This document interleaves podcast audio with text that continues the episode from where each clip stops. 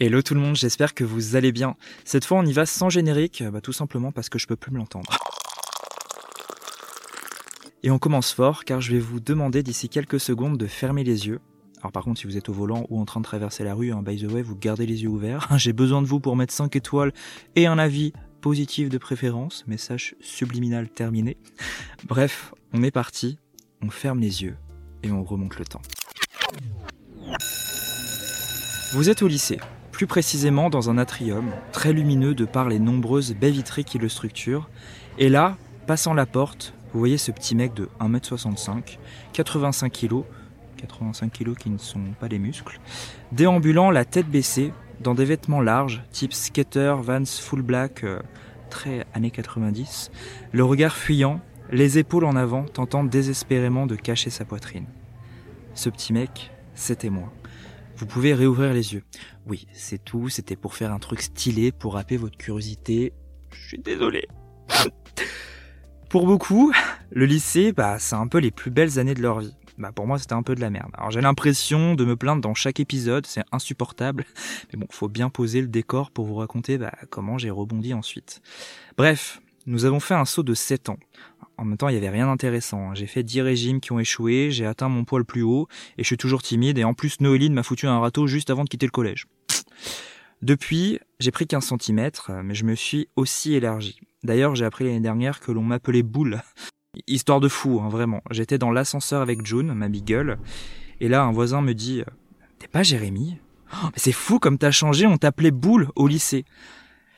Bien, merci, monsieur l'inconnu dont je ne me souviens euh, pas le nom, ni la tête, ni rien du tout, j'avoue, mais qui m'apprend bah, qu'en fait on se foutait de ma gueule. Alors je m'en doutais un peu, je savais un peu, et en même temps, quand je prends du recul, heureusement que j'ai travaillé sur le sujet, je n'ose même pas imaginer l'impact sur quelqu'un d'autre. J'en profite pour vous demander de faire attention avec ce genre de comportement. Un souvenir, même s'il est lointain, bah, il peut être douloureux, il peut même s'agir d'un trauma. Hein. Même si à vous, ça vous paraît insignifiant ou passé, ça peut vraiment réveiller des choses très douloureuses bah, à votre interlocuteur. Bref, revenons à nos moutons. Je suis toujours timide, j'essaie de survivre tant bien que mal au programme de Terminales auquel je me suis inscrit pour aller faire médecine à l'armée pour je vous le donne en mille, assouvir les rêves non réalisés de mon géniteur, hein, tout simplement. Socialement, cette période a été très compliquée. Euh, j'ai passé deux ans euh, seul avec une amie d'enfance, encore plus réservée que moi, bah, pour pas la laisser seule, justement, euh, jusqu'à ce qu'elle m'abandonne pour changer de lycée. Je crois, en relisant le carnet sur lequel je me base pour écrire bah, mon deuxième livre et ce podcast, que le mot abandonner est vraiment important et je pense qu'on en reparlera dans un autre épisode. J'ai un petit groupe d'amis seulement sur la dernière année et demie de lycée. Euh, et scolairement, bah, mes profs me disent que je serais incapable, vu mon niveau de maths, de réussir médecine, kiné, etc. Alors c'est pas pour autant qu'ils m'ont dit euh, et m'ont conseillé quoi que ce soit, hein, c'est t'es nul, de toi. J'espère que ça va beaucoup mieux euh, aujourd'hui dans les lycées, etc. Là vient le passage un peu compliqué. J'avoue, et peut-être que passage va être maladroit. Alors, il n'incite en aucun cas à faire comme moi. Hein. J'incite surtout les parents à surveiller leurs enfants de près, ainsi que leurs cartes de cantine. Mais j'avoue qu'à l'époque, ces difficultés et cette solitude m'ont bien arrangé. Parce qu'en fait, c'était un prétexte merveilleux pour arrêter de manger. À l'époque, j'ai deux arguments. Un mec seul, c'est la honte, et j'allais pas encore plus me faire remarquer, on me voyait bien assez, hein, donc euh, manger seul à la cantine, c'était pas possible. Je sais pas d'où vient cette croyance d'ailleurs, qui nous poursuit vraiment à l'âge adulte. Un bon nombre des personnes que je connais sont incapables de manger au restaurant, quitte à passer à côté d'une expérience culinaire euh, ouf. Euh, bref, je m'égare. Deuxième argument, je devais réviser beaucoup plus, bah, vu mes difficultés en maths. Et le résultat, bah, c'est que j'arrête de manger le midi pour aller en salle d'études. J'ai même été plus loin puisque j'ai arrêté de manger au petit-déj et je mangeais souvent peu le soir prétextant un goûter euh, juste avant. Ce petit numéro a duré six mois et quelques. Comme je vous le disais, j'écris beaucoup et j'ai ressorti mes carnets pour écrire mon deuxième livre et j'ai retrouvé ce texte. Accrochez-vous, hein, c'est vintage. Ouvrez les guillemets. Malgré les résultats exceptionnels, alors comprenez la perte de 25 kg et 4 tailles, et de nombreuses conséquences, je vais essayer de vous les faire écouter. Ça, c'est mes poignets. Euh, c'est pas les seules conséquences qu'il y a eu. Hein. Bref, malgré les résultats exceptionnels et de nombreuses conséquences que je n'avais pas imaginées, je n'ai toujours pas confiance en moi. Jusqu'au jour où une admiratrice se manifeste sur mon Skyblog, sorte de vidoir à pensée moderne. Mon Dieu. J'ai mis un mois avant de découvrir qui se cachait derrière ces mots. Une jeune fille perdue entre un coup de foudre pour moi et son copain avec qui elle ne se voyait plus continuer. Nous nous sommes découverts sur MSN dans un premier temps, puis il y a eu cet après-midi magique se concluant par un baiser. Cela a duré quelques mois, le temps nécessaire pour prendre confiance en moi et apprendre à dégrafer un soutif. Fermez les guillemets. Déjà, j'aimerais m'excuser pour cette beaufitude absolue concernant le soutif. Mais, mais aussi pour ce euh, vidoir à pensée moderne. Mais euh, calme-toi, Victor Hugo. pour être honnête, j'avais complètement oublié cet épisode, mais je me rends compte de son impact. Euh, quand on lit un peu plus, je vais pas vous bassiner avec tous mes textes, mais en fait j'avais une nouvelle fois associé euh, le fait que pour être aimé, bah, il faut perdre du poids, d'une, mais je reliais aussi la confiance en soi au fait d'être aimé et inversement, même s'il y a une part de vrai quand même dedans. Euh, la fin de cette histoire, c'est ma fuite, la première d'une longue liste, ça aussi, on en fera des épisodes. D'après mon carnet, je l'ai quitté avant qu'elle ne le fasse. la confiance en soi n'était pas vraiment au rendez-vous finalement. Après ça, j'ai continué à vouloir maigrir. Je mangeais un peu plus souvent euh, parce que bah, j'avais des copains pour aller à la cantine et c'était un peu plus compliqué d'esquiver. Puis j'ai commencé à angoisser de reprendre du poids, de retrouver ce petit gros qui ne plaît à personne, et je me suis mis à compenser, soit en sautant des repas, soit en marchant beaucoup. Et là, euh, bah, j'ai un souvenir qui me revient, et c'est dingue les choses que l'on oublie. Euh, bah en fait, il y a des fois où je quittais le lycée entre midi et deux, prétextant une course à faire dans le centre commercial euh, qui était pas très loin, pas très loin quand même à 20 minutes à pied. Et bah, ce qui se passait, c'est que je faisais l'aller-retour le midi en ne mangeant pas. Tout ça, ça s'est terminé avec un moment terrifiant. Et là, j'ai pas besoin de notes pour me souvenir. Je me rappelle comme si c'était hier. c'était à une soirée entre copains pour fêter la fin du lycée. Et euh, bah, je me revois tout simplement encore les doigts dans la bouche euh, dans les toilettes de, ma copine euh, après m'être gavé de bonbons et de chips. Et en fait là, ça a tout arrêté. Et j'ai eu beaucoup de chance. Alors, je mets beaucoup beaucoup de guillemets à chance, je mets beaucoup beaucoup de guillemets à trouble du comportement alimentaire, même si ça y ressemble fortement. on n'a pas la chance de sortir de troubles alimentaires. Donc je pense que j'avais commencé à mettre un pied dedans, mais que j'étais pas consumé par la maladie, sinon ça n'aurait pas été aussi simple. Donc j'insiste vraiment là maintenant, c'est que si vous êtes si vous avez le pied dans la maladie, il n'y a pas de chance. Ce n'est pas une histoire de chance pour s'en sortir, c'est une histoire de prendre contact avec un médecin pour poser un diagnostic et de s'entourer d'une équipe pluridisciplinaire. Et s'il vous plaît, ne restez pas seul. Euh, il y a beaucoup plus de chances d'inscrire la maladie, qu'elle devienne chronique, que d'en guérir spontanément. Pour ma part, euh, ce vomissement là, ça a été l'unique fois, euh, et c'est là que j'ai stoppé tout ce délire. Je pense, avec du recul, que c'est aussi parce que j'avais atteint le poids que je souhaitais. Euh, après, d'après les dix années suivantes, hein, ça n'a rien changé, hein. car j'avais toujours un problème avec moi, avec mon poids, même si je n'avais plus de problème de poids. J'espère que vous voyez la différence. Si c'est pas le cas, ne vous inquiétez pas, on va en reparler de nombreuses fois. Quand je vous retrace cette histoire, alors je suis plutôt fier d'être devenu l'homme que je suis aujourd'hui, mais je ressens un peu de colère quand même, euh, parce que tout ça, je suis sûr qu'on aurait pu l'éviter. Je suis pas en colère pour ma vie, euh, mais en colère pour toutes les choses qui induisent des troubles du comportement alimentaire euh, bah, chez les ados et de plus en plus chez les enfants. Alors attention, chiffre alarmant, une petite fille sur deux, donc une petite fille c'est 7-8 euh, ans, une petite fille sur deux se trouve trop grosse et voudrait maigrir en 2022-2023. Attention, les parents. Si je pouvais remonter le temps, euh, honnêtement, je ne changerais rien. parce que ça m'a construit, finalement.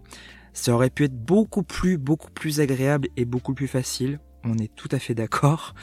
Euh, mais peut-être que si je pouvais revenir en arrière, je sais pas, peut-être que je ferais pas le premier régime, peut-être que j'ouvrirais pas les magazines féminins euh, de ma mère bah, pour, pour voir les diètes qui étaient à la mode. Et, euh, et en fait, j'aurais rien pu faire. C'est ça le truc. Car le problème, bah, il est bien plus ancré, il est bien plus profond que ça, parce que quand on est enfant, en fait, on ne contrôle pas on se prend des vagues, des vagues et des vagues euh, d'injonctions, euh, de grossophobie, etc. en pleine tête. Mon médecin, dont je parle dans le premier épisode, euh, mon camarade de classe aussi qui m'a pincé les bourrelets, les regards la tête aux pieds, genre allez rato t'es trop gros, des filles dont je tombais amoureux, même si c'est voilà c'est une question de, de, de, de goût entre guillemets, la télé, les magazines, etc. Je travaille beaucoup sur les réseaux aujourd'hui pour essayer de changer bah, cette image, euh, pour, euh, pour euh, essayer de, d'apporter ma petite pierre à l'édifice, mais je suis pas naïf. Euh, je suis pas sûr que ça changera un jour. Il y aura toujours ce culte de la minceur. Hein. Ça rapporte des milliards d'euros. Il n'y a pas de raison que ça s'arrête. Hein. Il n'y a aucun intérêt pour les pour les sociétés de dire voilà acceptez-vous tout va bien etc. Alors ça c'est un autre sujet et on en reparlera très clairement. Et aujourd'hui ce sont les réseaux et les feed girls, par exemple, qui empoisonnent nos ados, euh, les centaines de pubs par jour pour comme j'aime à la télé, c'est insupportable. Euh, et ça, pour moi, ce ne sont pas des choses bah, qui sont contrôlables. Par contre, on peut peut-être changer des petites choses. Ce qui va suivre, en fait, j'ai envie d'en parler et à la fois, je suis pas très à l'aise parce que je sais que ma maman m'écoute. Euh, je sais que c'est pas sa faute, je sais qu'elle a fait de son mieux euh, et c'est grâce à elle, uniquement grâce à elle, que je suis l'homme euh, bah, que je suis aujourd'hui. Et quand je dis homme, c'est l'homme bien dont je suis fier en fait. Et pour ça que je l'aime tant. Et je t'aime maman si tu m'écoutes. Je sais que tu m'écoutes. Euh, mais en remontant, ah là, j'ai les yeux qui commencent à devenir un peu humides, merde. Euh, mais en remontant en arrière, en fait, j'ai vu une, c'est même pas une maladresse ou une erreur parce que c'est quelque chose que fait d'innombrables parents. C'est une erreur que j'aurais fait moi aussi si je m'étais pas renseigné sur la question. Et c'est en fait, c'est le fait que ma maman m'ait consolé. Là, vous allez me dire, euh, bah, c'est top, c'est quoi le problème, petit ingrat? En fait, elle m'a répété sans cesse que j'étais beau pour contrer mais euh, je suis gros, euh, je suis pas bien dans ma peau. En fait, on a contré un problème d'apparence avec une autre apparence. Ok, je suis beau. mais pourquoi? Pour qui? D'après quels critères? Par rapport à qui? Par rapport à quoi? Et puis, en fait, hormis être beau, finalement, je suis qui? Et c'est ça que je reproche un petit peu à notre société. Euh, on est construit à travers une apparence. D'ailleurs, on peut se poser les questions, hein, c'est quoi être beau? C'est tellement euh, subjectif, ça appartient à chacun. Euh, et, ça me fait penser justement à ce truc sur les réseaux sociaux de voyez, les posts où c'est marqué tu es magnifique, tu es belle, tu es beau, où on a des, des, milliers de commentaires, tu es belle, etc. J'ai un peu de mal, ça me met un peu mal à l'aise ce genre de commentaires. Alors certes, ça change du body shaming, c'est ultra bienveillant, ça fait du bien euh, à la confiance en soi, même si je suis pas persuadé que ça soit très utile parce que quand on se sent vraiment mal, on a beau nous dire qu'on est beau, euh, c'est pas magique. Euh, et ce genre de post, c'est tellement impersonnel, c'est ce tu es magnifique. Et ça renvoie encore une fois à une apparence. Ça me fait aussi penser à mes potes, par exemple quand je me retrouve à 4 heures du matin euh, dans les toilettes euh, euh, euh, et que je leur dis oh là là, je me regarde dans le miroir et je leur dis je ressemble à rien, qui disent mais non mais t'es beau. Enfin frère, il est 4 heures du matin, je ressemble à un raton laveur en fin de vie. Sois honnête, sois honnête. Entendons-nous bien. Je vous dis pas de dire à votre pote qu'il est moche, euh, mais je pense qu'il y a tellement plus à dire. Peut-être que quand quelqu'un vous dit qu'il est pas beau, qu'il se sent pas bien, peut-être qu'un pourquoi tu dis ça, comment tu te sens, euh, ça serait peut-être plus utile que de dire mais non, t'es beau. Ces derniers mois, euh, j'ai pas été bien du tout et je me suis trouvé mais dégueulasse. Et les seules choses que j'ai eues quand j'ai essayé d'appeler à l'aide, c'est mais arrête tes conneries, t'es beau. En fait, ça aide pas parce qu'à ce moment, on n'est pas capable de l'entendre. Euh, car ça va bien au-delà d'une apparence, c'est un vrai mal-être. Et j'ai même un, alors pour la petite histoire, j'ai pris 6 kilos. J'associe pas le fait de me trouver dégueulasse, alors c'est un tout. Il hein. euh, y a la prise de poids, mais c'est surtout l'inaction, le fait de rien faire, etc. Le fait d'être, euh, enfin c'est la déprime quoi. Euh, et j'ai même eu d'une personne qui est plus âgée et là qui a été inscrite dans ce schéma-là. Mais t'es beau quand même. Quand j'ai dit que j'avais pris 6 kilos. Ça, pour moi, c'est extrêmement problématique. Pourquoi? Parce qu'on parce qu'en fait on induit que grossir bah c'est moche ou ça rend moche. C'est un peu comme euh, ah bah elle a un beau visage pour une grosse. Ne dites plus ça, s'il vous plaît. Peut-être que c'est ça qui manque quand on est petit, euh, une diversité d'adjectifs qui nous définissent. Lumineux, courageux, je sais pas, intelligent, rigolo, euh, euh, fort en dictée, toutes ces choses-là, brillant. Euh, puissant, c'est peut-être un mot qui est fort pour un enfant, mais aujourd'hui, on pourrait dire des femmes qu'elles sont puissantes. Euh, enfin, toutes ces choses qui sont indépendantes d'un physique. Alors je parlais de l'apparence physique juste avant, hein, mais ça marche aussi pour le poids, euh, le, nombre quoi. Euh, quand je débute une consultation, je demande toujours à mon patient, bah, parlez-moi de vous, s'il vous plaît, euh, qui êtes-vous?